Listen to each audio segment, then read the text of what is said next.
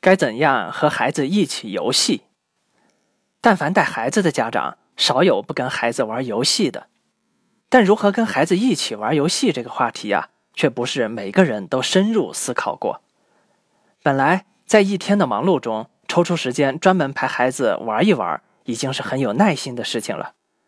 而有些习惯于严肃表情的家长啊，可能都很难放下架子，去真正的和孩子一起放松。所以，就更不要提到底该怎么和孩子玩这个话题了。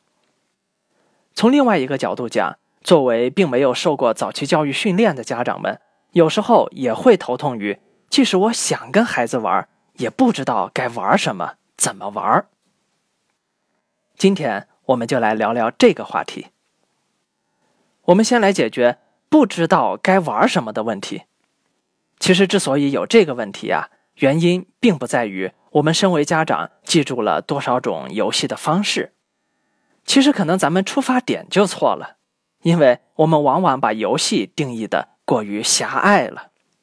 非要有道具才叫游戏，非要有完整的方法才叫游戏，非要有结果才叫游戏，非要有锻炼意义或者学到知识才叫游戏吗？谁规定的？这是典型的大人思维。其实，对于孩子而言，生活就是游戏，一切行为也都可以定义为游戏。这有时候也是很多家长老觉得孩子容易走神的原因，多半是因为孩子在普通的行为中又开始了自己的游戏而已。他不仅不是孩子走神，反而是孩子正在专心致志的集中注意力于自己创作的游戏过程。所以，从游戏的发起来看。游戏分为两种：大人主导的游戏和孩子自发的游戏。我们家长经常觉得自己想和孩子玩，却无从入手；但是呢，又看到别的家长能够随时和孩子打成一片，其乐融融。其原因就在于啊，我们想太多了。也许对于大一点的孩子，你可以教他下棋等有规则的游戏，但在早期没必要操之过急。我们其实不用执着于非要想一个有意义的益智游戏或者锻炼项目出来。其实，对于孩子更有益的游戏方式，是我们去观察孩子这时候的兴趣点到了哪里，并且参与到孩子的自发游戏中去。而且，往往这种自发游戏是更加有益于创造力培养的。举个例子，你让孩子刷牙，发现孩子半天没动静，仔细一看。他在用牙刷搅杯子里的水往浴室的墙上甩，请问这个时候你的选择是什么？立马喝止的居多，对吧？可你有没有尝试过，也拿把牙刷和孩子一起甩，并欣赏哪个图案更好看呢？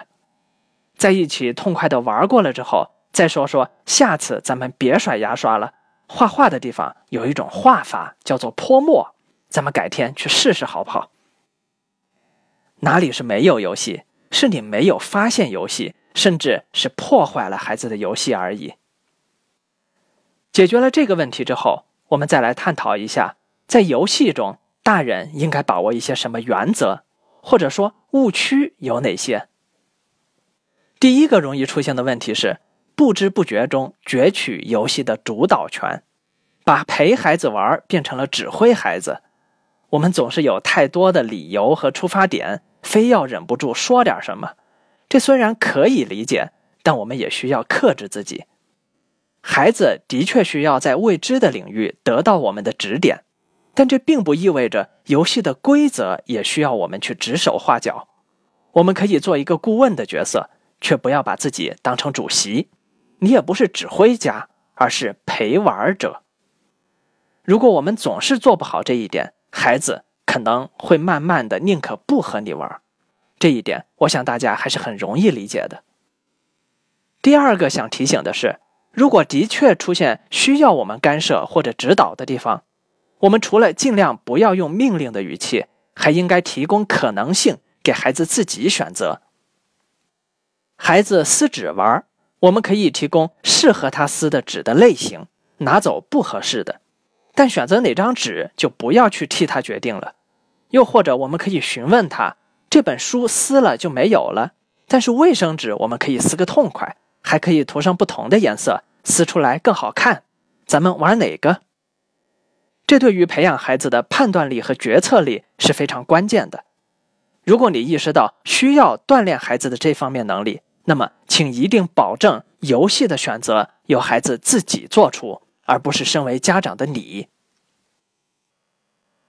第三个方面是，大人容易有结果导向的倾向，但孩子玩游戏啊，更重要的是过程。所以家长们有时候会觉得，好像双方玩着同一个游戏，但是总不在一个节奏点上。问题就在于此，你和孩子追求的其实不一样。你非要在结果中刷存在感，但孩子可比你宽心多了。我们何不想想，一个游戏的结果有什么好重要的？我们所看重的不就是过程的欢乐，以及在这个过程中孩子或多或少的收获吗？非要追求谁吹的泡泡更大干嘛？咱们可不可以尝试评价一下每个吹出来的泡泡各自有什么优点，美在哪里呢？